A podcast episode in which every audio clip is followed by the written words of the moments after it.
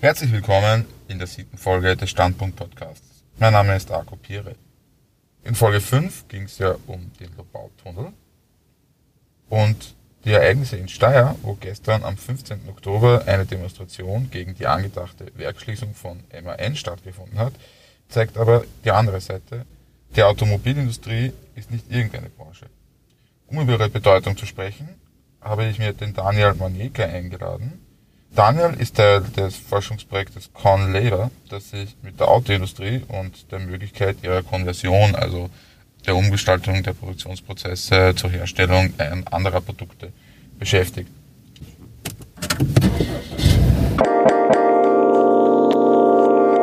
Herzlich willkommen zur siebten Episode des Standpunkt Podcasts. Mein Name ist Arko Pire.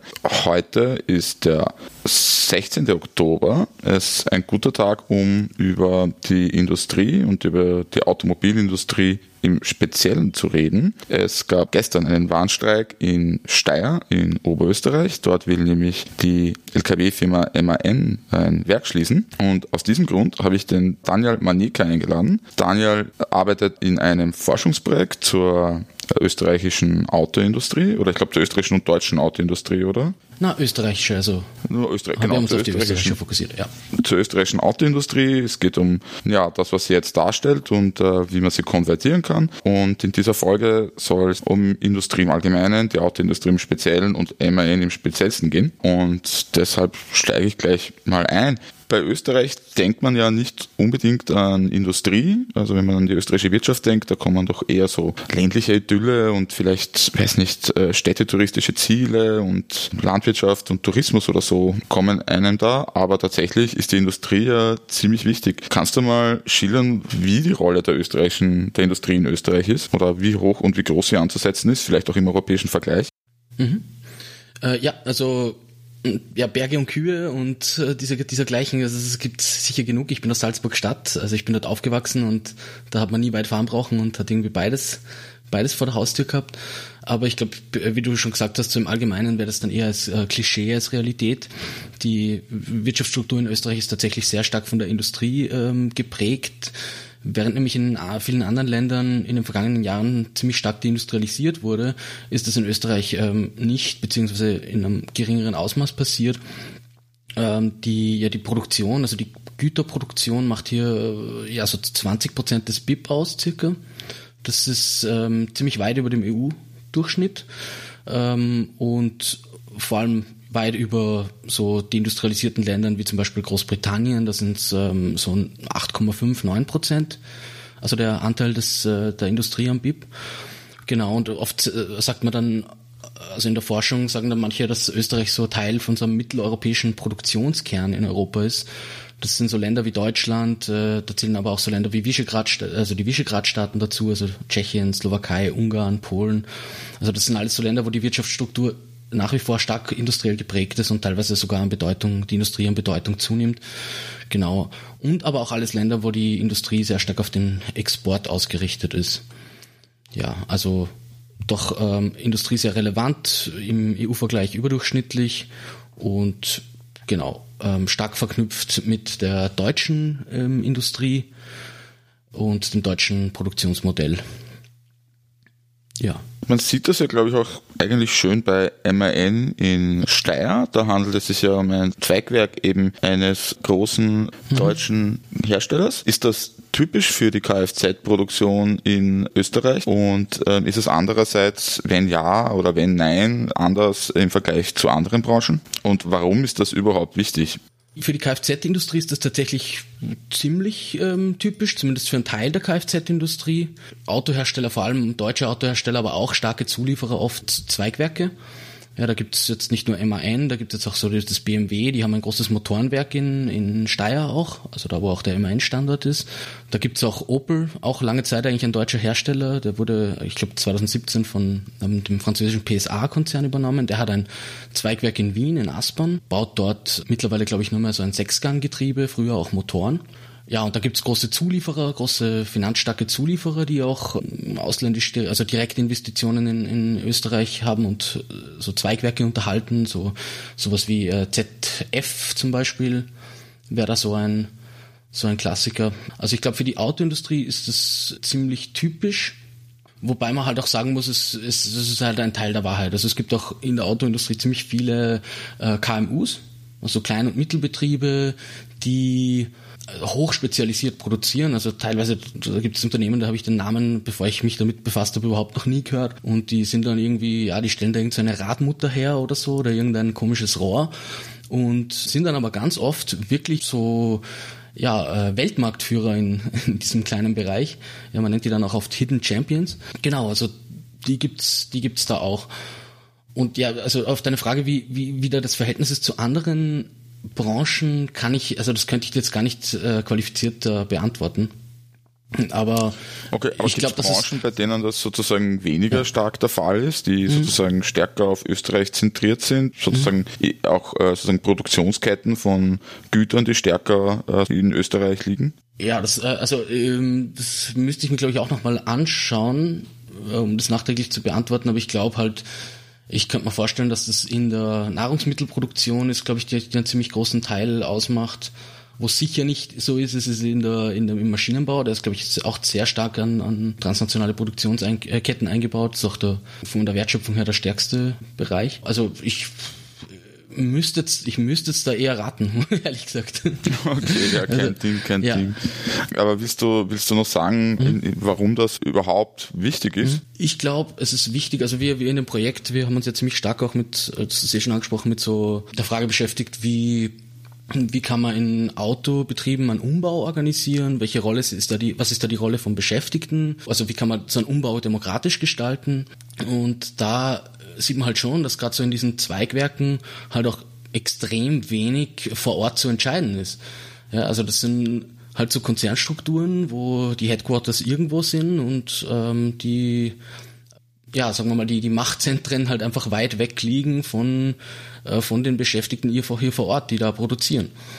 Und da sehen wir schon, dass das auch in unserer Vorste äh, Forschung, dass das ja ein Riesenproblem ist bei, wenn es darum geht, irgendwie Initiativen für, für alternative Produkte oder dergleichen voranzutreiben. Ja, also das ist, äh, ist eine Frage, ist eine Frage von, von, von, von Macht. Und ich glaube halt, was zum Beispiel die äh, Betriebsräte, die wir, wir haben insgesamt 30 Betriebsräte circa interviewt in, in unserem ähm, Projekt.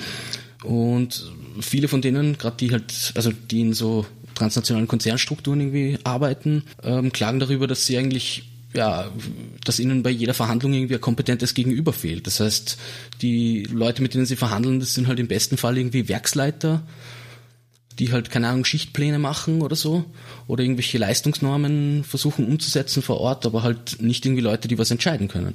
Die sitzen ganz woanders und da kommt man dann oft nicht hin. Aber wie ist es dann jetzt zum Beispiel, gehen wir gleich konkret rein, zu MAN, die gehören mhm. doch dem VW-Konzern. Ja, es ist ein bisschen komplizierter, glaube ich. Also, eigentlich, ich habe mir ja gedacht, VW, Piech ja. und Piech ist mhm. ja zufällig sogar eigentlich Österreicher. Also das der sitzt war, nämlich, ja, wenn nicht ganz deutsch, gar nicht weit weg von dir, irgendwo in Salzburg. Ja, ja, ich meine, ich sitze, bin jetzt gerade in Wien, muss ich auch dazu sagen, aber also, okay. ja, das ist, stimmt, die, das sind, das, ich weiß nicht, das, das sind Salzburger oder Oberösterreicher. Ich kann kurz erklären, wie es ist. Also es ist die MAN, gehört äh, zusammen mit anderen ähm, Truckherstellern, ich glaube der Scania zählt da dazu und so weiter. Das sind ähm, Tochterfirmen von einem anderen Konzern, der Trayton. Der sitzt, glaube ich, glaube ich, ja in Deutschland auch. Trayton wiederum äh, gehört, also die Mehrheit der Aktien von Trayton hat äh, VW. Ja, also hat die Familie Porsche Piech. Das heißt, indirekt ist es Teil des VW-Konzerns, wobei halt eben vermittelt über diese über diese, äh, diesen Trading-Konzern. Also okay, und diese Vermittlung bewirkt auch, dass zum Beispiel ein Eigentümer oder eine Eigentümerfamilie, die offensichtlich nicht weit weg ist, trotzdem unansprechbar bleibt für die lokale Bevölkerung, für die Arbeiterinnen und mhm. Arbeiter bei MAN. Äh, ja, also ich glaube, ich glaube, das ist zweifellos, äh, zweifellos der Fall in dem. Also die, die Entscheidungsstrukturen, also unmittelbar mal entscheidet da also der Druck kommt quasi von, von Trayton, aber entscheidend tut ja irgendwie auch ähm, der MAN-Konzern, der sitzt ja in München. Und da gibt's halt, da gibt's natürlich dann auch schon, schon auch ähm, so Betriebsratstrukturen, die haben einen Gesamtbetriebsrat, die haben auch einen europäischen Betriebsrat. Ja, aber da haben habe ich den Eindruck, dass da eigentlich ziemlich wenig, ziemlich wenig Einfluss äh, in der Realität besteht. Okay, verstehe, also das wird man, sich, wird man sich da in dem Fall auch anschauen müssen, inwieweit da die Beschäftigten, ähm, die österreichischen Beschäftigten wirklich Druck machen können, aber ja, ich wäre da eher wäre da eher skeptisch. Willst du uns vielleicht mal schildern, wie sich die Autoindustrie in den letzten 10, 15 Jahren, falls das ein sinnvoller Zeitraum ist, so in Österreich und auch in Einbettung transnationaler äh, Produktionsnetzwerke, wenn möglich, entwickelt hat und worin aktuell die Krisen liegen?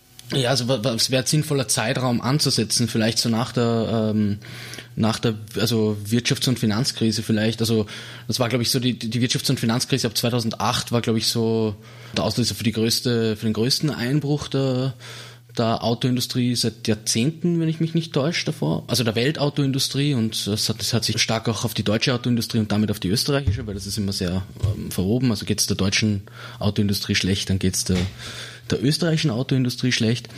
Genau, aber damals war es halt so, dass sich die Autoindustrie nicht ziemlich schnell wieder erholt hat eigentlich. Also das hat zu tun gehabt natürlich mit, mit ähm, wirtschaftspolitischen Maßnahmen, wieder ja, Abwrackprämie in Deutschland.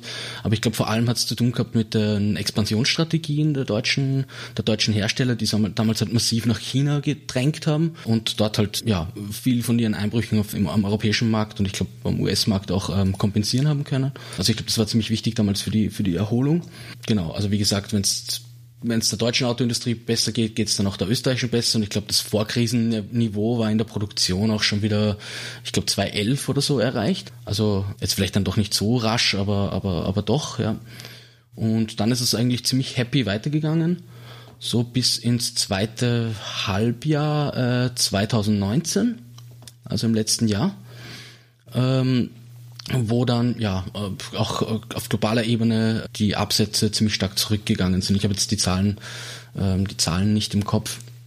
Hm, genau. Also eigentlich bis bis so zweites Halbjahr 2019 schaut es ziemlich gut aus, auch in Österreich. Das war auch die Zeit. Das ist eine Wachstumsbranche. Das ist eine Wachstumsbranche, keine Frage. Also äh, über lange Zeit natürlich Wachstum immer in der Industrie, so Wachstumsraten, die die sind recht volatil in der österreichischen Industrie, aber eigentlich durchwegs Wachstumsbranche äh, bis eben auf ja die äh, ähm, dann die Krisen, die die globalen Wirtschaftskrisen, die sich da auswirken nach 2019, also in 2019 eben dieser, dieser Einbruch oder diese sich bereits abzeichnende ähm, Rezession. Man führt sich stark auf, auf, auf äh, strukturelle Über, Überkapazitäten in der Autoindustrie zurück, ähm, die zu tun haben mit dem, mit dem enormen Wettbewerb und der Konkurrenz in dieser, in dieser Branche, die ja ziemlich groß ist.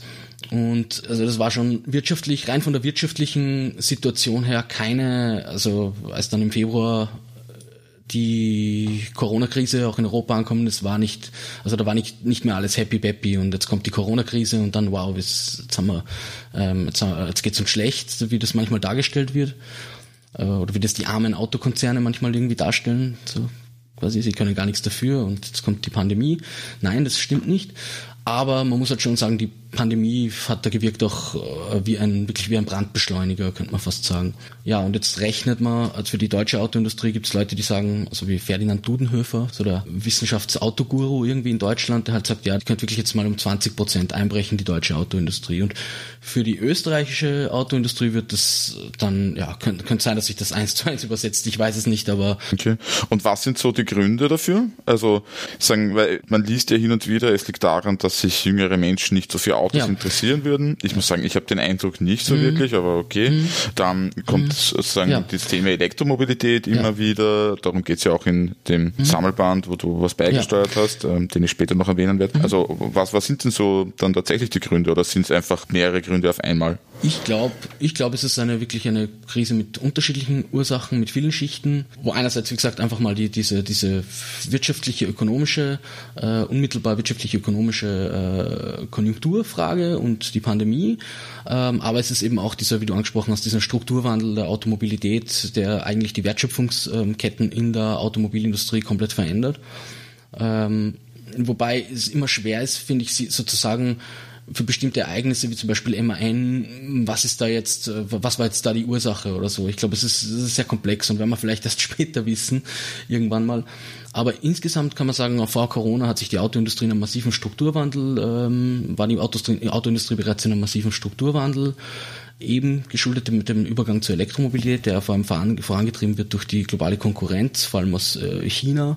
China betreibt ernsthafte oder hat, äh, ist man nicht ganz einig, aber hat bis vor kurzem ähm, sehr ernsthafte Unternehmungen gemacht, die Elektromobilität da durchzusetzen, auch weil sie da auch bestimmte Entwicklungsschritte überspringen können und äh, ja, die nicht mit den etablierten Herstellern in, auf ihrem sozusagen auf ihrem Favorite Playing Field irgendwie der Verbrennungstechnologie konkurrieren müssen, sondern da halt einfach wie Frösche da irgendwie drüber springen können.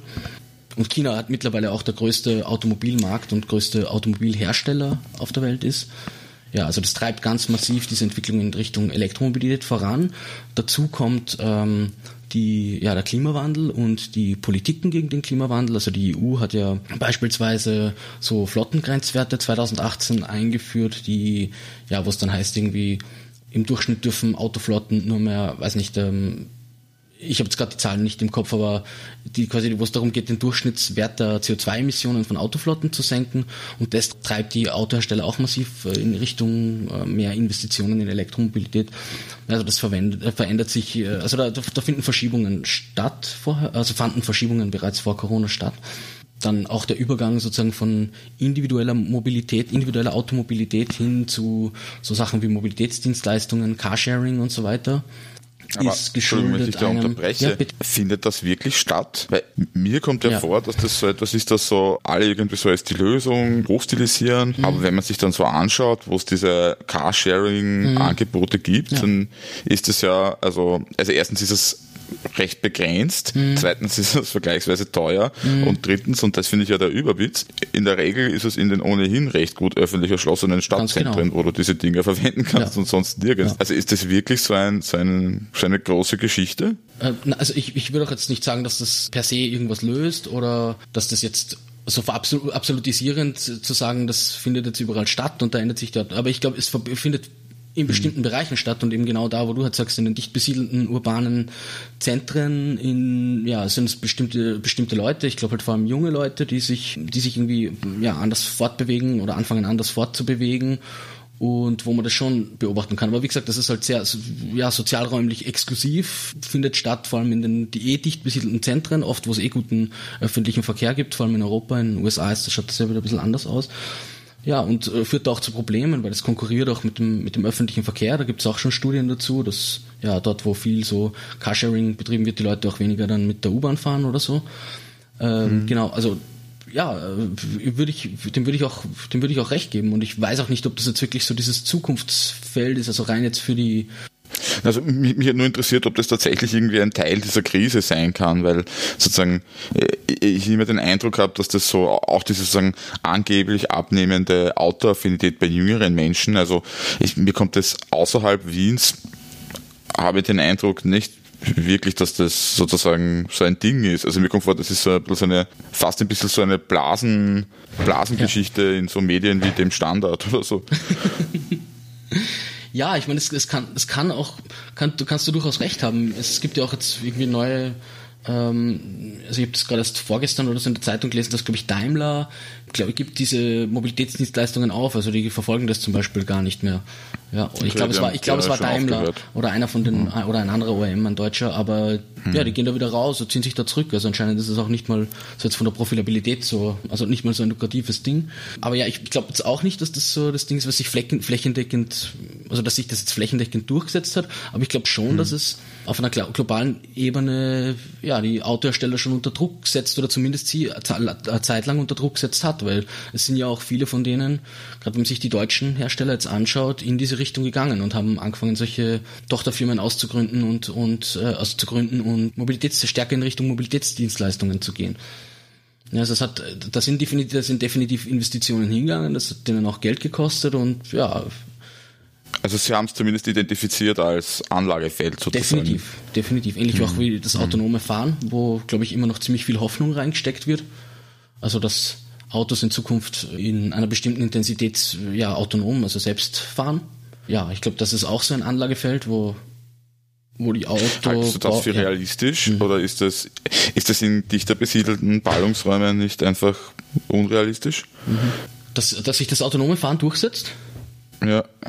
Mhm. Ja, weil ich mir denke, sobald die erste Person auf die Idee kommt, dass das Auto auf jeden Fall bremst, wenn sie auf die Straße steigt, mhm. Also warum soll ich dann überhaupt noch einen Zebrastreifen verwenden? Ja, Na, ich glaube auch, dass da, da, was da ein Riesending ist, ist natürlich die Frage von Akzeptanz überhaupt. Also wollen das die Leute überhaupt in den Städten, dass die Dinge da autonom herumfahren? Das sind auch, gibt es auch noch viele, glaube ich, ziemlich viele ethisch, ungeklärte ethische Fragen, die damit verbunden sind. Also weiß nicht, was ich, muss ja dann irgendwie gezwungenermaßen irgendwie äh, Entscheidungen auf diese Maschine auslagern und so weiter. Gibt es äh, diese, äh, was man da oft, was da oft irgendwie gebracht wird, ist was keine Ahnung, es, es gehen Leute über die Straße und da gibt es eine Gruppe Kinder und eine alte Person und äh, das Auto, die Maschine kann jetzt irgendwie nicht mehr einen Unfall vermeiden. Wo steuert's hin? Ja, solche, also solche komische, da haben sich tatsächlich in Verkehrsministerien Leute solche Fragen gestellt. Ähm, also ich glaube, es gibt, da ist einfach, glaube ich, auch viel Unsicherheit und Offenheit, aber was man halt sagen muss, da fließt verdammt viel Geld rein. Ja, nach wie vor. Nach wie vor. Das heißt, es, irgendwas wird schon, irgendwas, irgendwas wird schon, wird schon draus werden, aber man weiß es nicht so recht was. Ja, okay, ja. verstehe. Ja, aber zurück nach Oberösterreich. Mhm. Wenn ich dich richtig verstanden habe, kann man zurzeit, wenn man jetzt nicht selber bei MAN ein Manager ist, nicht wirklich oder Managerin nicht wirklich die Frage beantworten, warum gerade MAN in Steyr so ein ein erstes prominentes Opfer war. Ja, es war nicht, es war nicht nur immer ein Steyr, sondern ein erstes prominentes, also du meinst jetzt in der österreichischen Autoindustrie oder in so? In Österreich, okay. ja. Ähm, puh. Gab es auch ein das, anderes prominentes Opfer anderswo? Naja, es, es, naja, es gab, MAN hat ja, das ist ja Teil von einem viel größeren ähm, Kürzungsprogramm. Die schließen ja auch äh, Werke in, in Deutschland und verlagern die in, vor allem in die Türkei und nach Polen. Also insgesamt 9500 Leute, glaube ich, wollen, äh, glaube ich, äh, werden da ihren Arbeitsplatz voraussichtlich verlieren. Genau. Es gibt auch in Österreich andere Beispiele, wie zum Beispiel ATB, diesen, ich glaube, so ein Antriebshersteller, genau. Dazu kommen wir noch, aber, mhm. aber ähm, wieso gerade MAN? Gibt es da irgendein, ist das, hat das irgendeinen spezifischen Grund oder?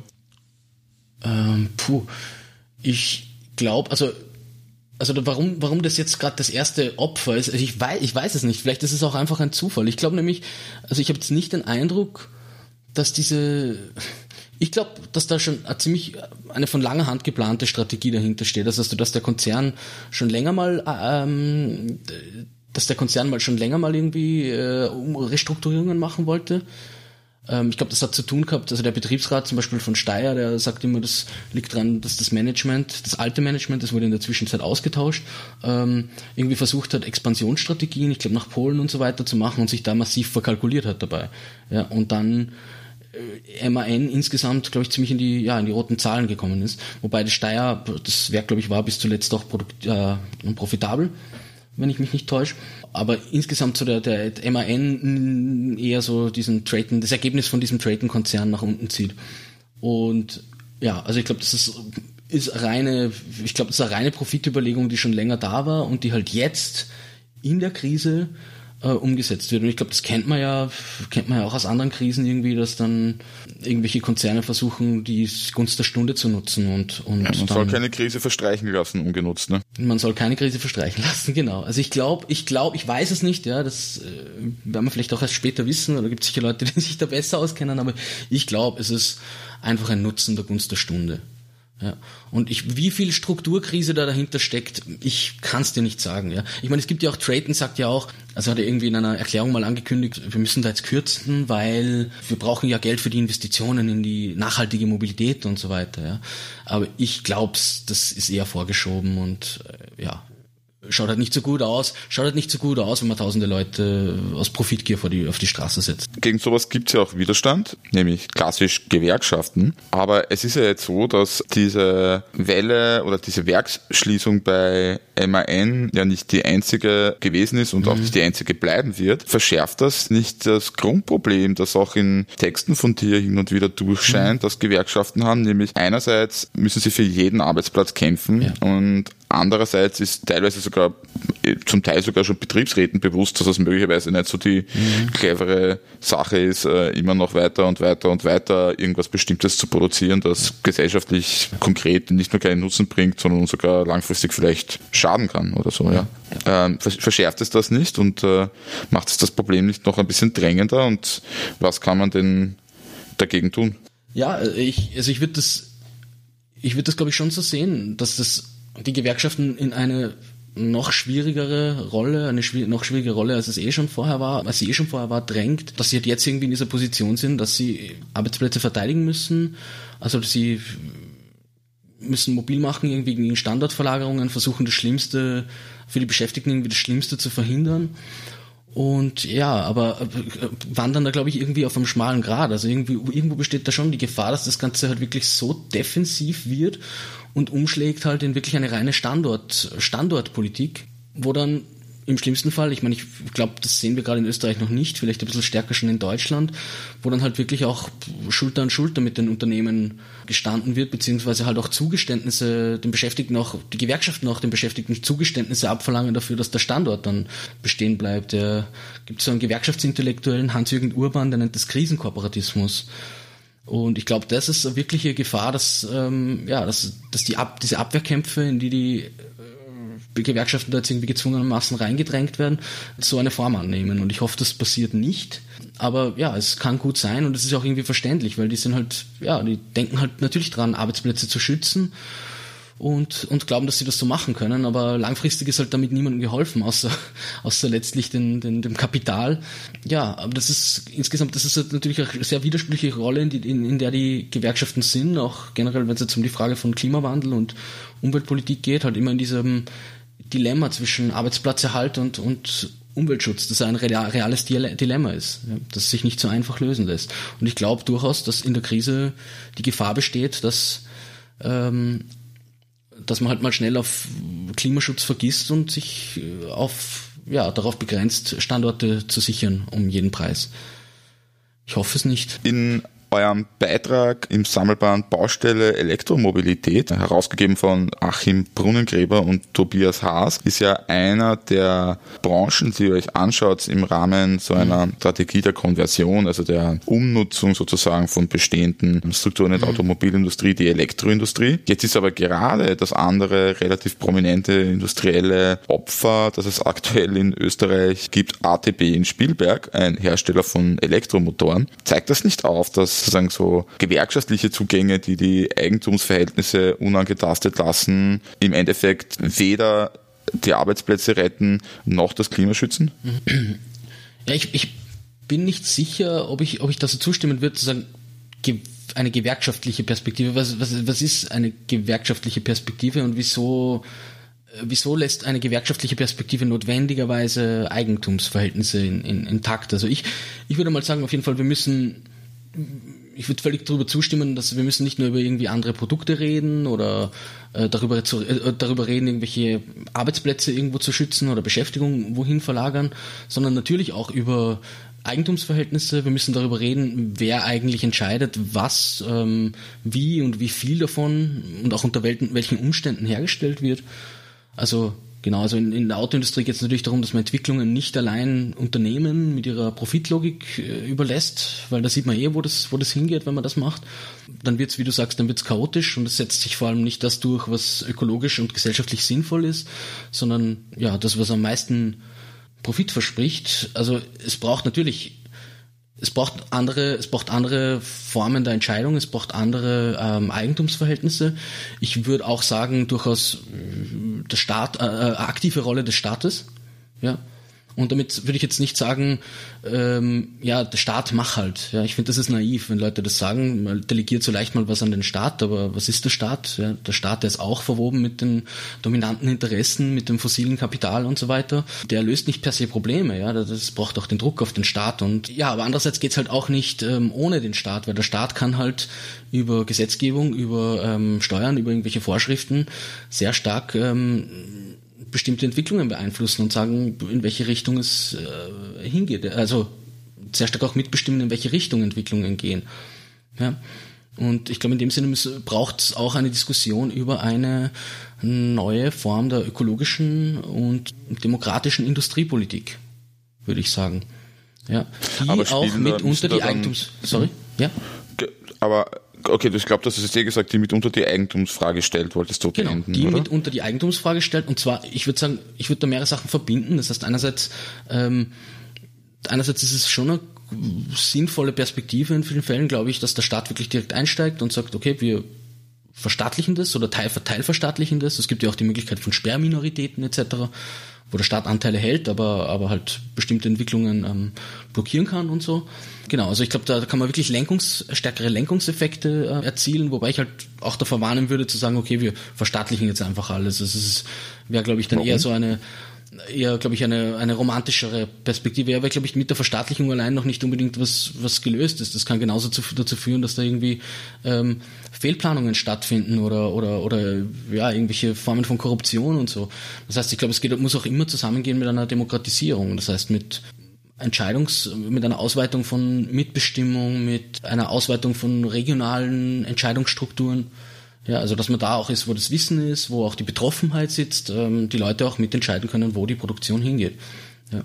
Wir denken da jetzt an, denk mal an Steyr. Das ist, okay, jetzt war es so, ein Konzern hat entschieden, ähm, eine ganze Region ist, ist betroffen, die Politik und die Gewerkschaften versuchen irgendwie die Scherben wegzukehren, aber eigentlich müsste es so ausschauen, dass ja, die, die Region, die Menschen, die dort leben, die Menschen, die arbeiten dort, aber auch die Leute, die das Wissen haben, die Leute, die Einsicht haben in Probleme, auch mitentscheiden, wo es regional hingeht, wo diese Industrie, was, was dort in Zukunft hergestellt wird und, und unter welchen Bedingungen. Das heißt, ich glaube, Eigentumsverhältnisse, das eine, aber eben auch verbunden mit einer, einer Demokratisierung. Ich glaube, das wäre halt dann, ja, dann wird es vielleicht gehen in Richtung von sowas, ja, einer Vergesellschaftung eigentlich.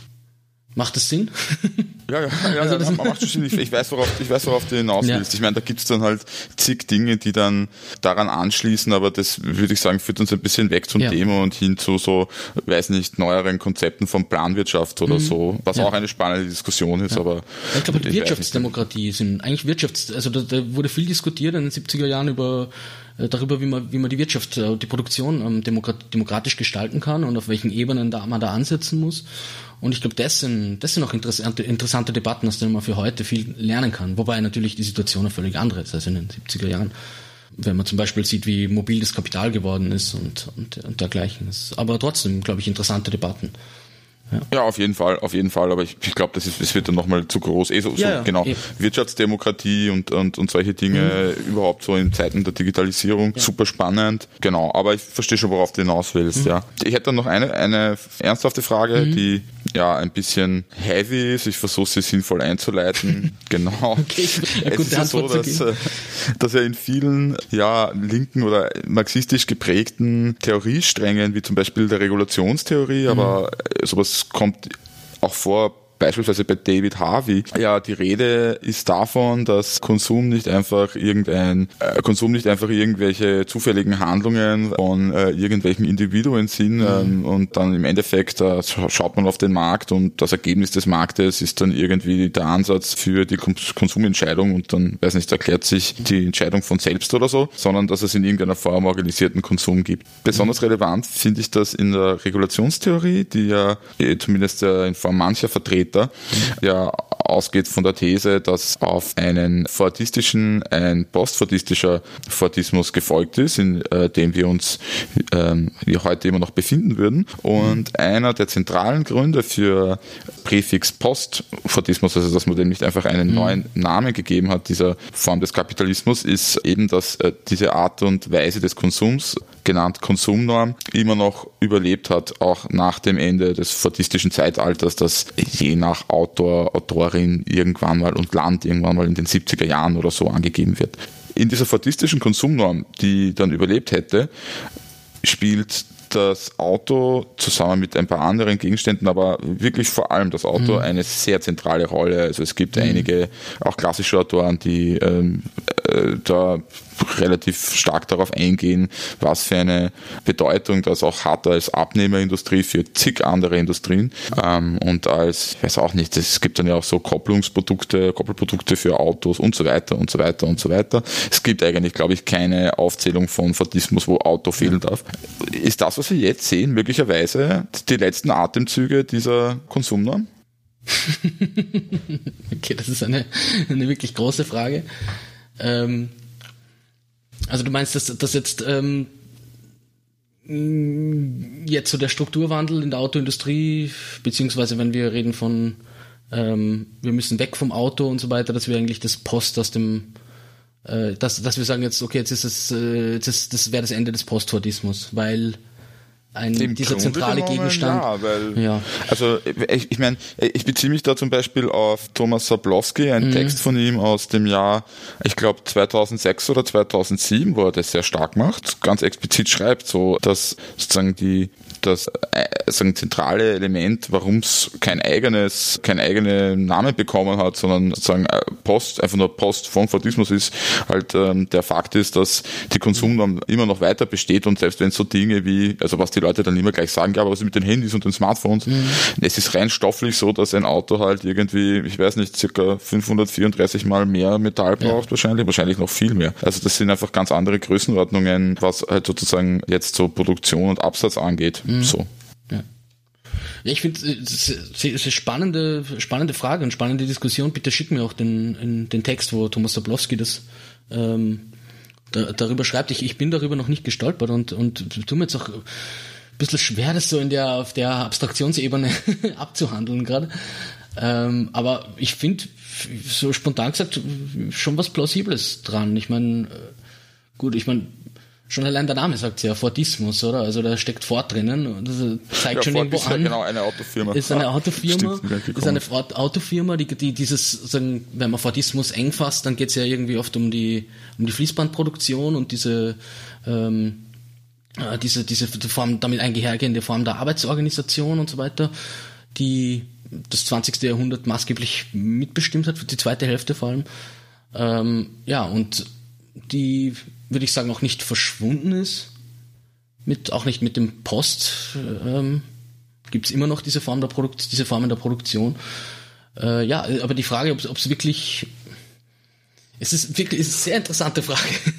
wirklich, sehr interessante Frage. Ja, ich glaube, ich habe das jetzt schon öfters gefragt, weil sozusagen, weil ähm, es ist ja auch heute noch so, ich meine, wenn man sich anschaut, was die, die genau diese Autoindustrie, die ihr untersucht, was die sozusagen an industrieller Nachfrage auf sich vereint. Also ich glaube, da gibt's eigentlich in Westeuropa noch immer keine andere Branche, die auch Ja. ansatzweise mithält. Ja, man spricht da glaube ich oft von so Forward-Backward-Linkages, also das reicht, von, der- reicht halt in, in, tief in andere Wertschöpfungsketten rein. Ähm, sei, sei es in Maschinenbau, sei es in, also man sieht das auch in Österreich so, das sind irgendwie ähm, Autoproduktion findet ja nicht vor allem in der, in der Autoindustrie statt, nicht nur in der Auto, unmittelbar in der Autoindustrie oder Autozulieferindustrie, sondern halt auch viel in anderen Branchen, in der Plastikbranche, in der Elektronikbranche, in, im Maschinenbau und so weiter wird Textil. in, in der Textilbranche, in der Gummibranche. Also es reicht ganz viel und das ist kein Spezifikum der österreichischen Autoindustrie. Das ist wirklich was ganz Typisches für die.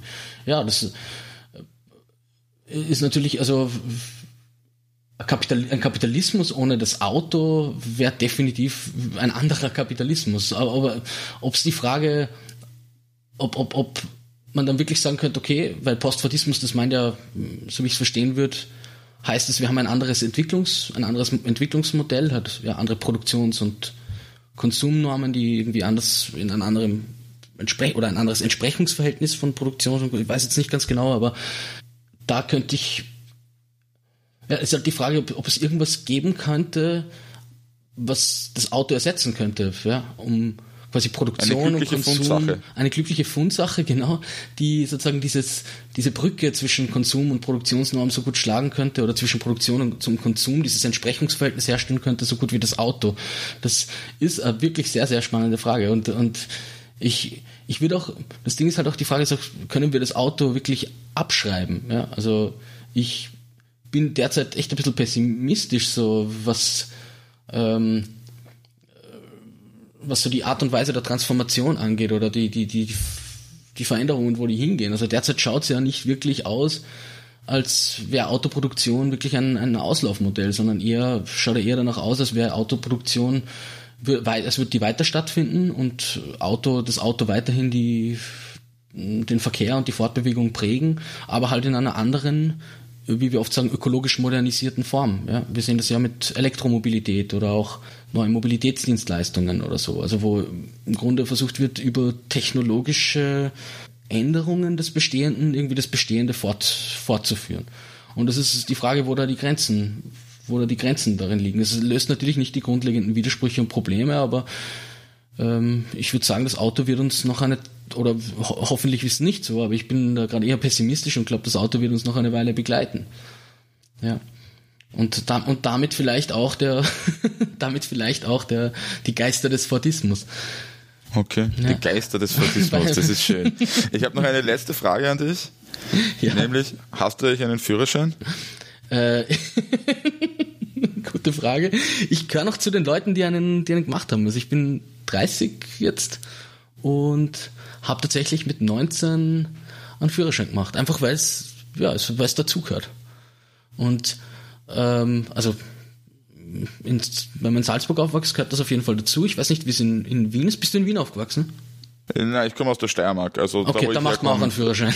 Ja, natürlich. Also ähm, ja. Äh, ohne Auto unterwegs zu sein, ist ja. wie Behinderung. Äh, ja. Meine ich ernst, das ist echt ein bisschen ähnlich. Also du kannst eigentlich nichts machen ohne. Ja, das wäre eigentlich gar nicht, das wäre in Salzburg gar nicht mal der Fall gewesen. Ich habe erst ziemlich viel später entdeckt, dass man eigentlich in Salzburg verdammt gut Fahrrad fahren kann. Also wirklich viel besser als in Wien, viel weniger Stress und ja, trotzdem. Das mag sein, aber der öffentliche Verkehr dort ist schon auch eine Zumutung. Das musste ich mehrmals ja, mir der, antun. Der ist tatsächlich ziemlich, ziemlich schlimm. Das ist tatsächlich ziemlich schlimm. Also der, jetzt, die Busse werden auch teilweise, es geht ja wirklich in eine absurde Richtung. Also dort, wo ich wohne, da ist der Bus früher alle 10 Minuten gefahren. Jetzt fahrt er so alle 15, 20 Minuten. Also sehr, ähm, also die Salzburger Stadtwerke saugen den Zeitgeist ein. Das ist unglaublich. Also Fortbewegung für alle, die sich kein Auto leisten können. Genau. genau. Mehr oder weniger. Okay. Ja. Das wollen wir natürlich nicht. Ja, lieber Daniel, ich sag danke. Vielen Dank für die Einladung. Sowieso.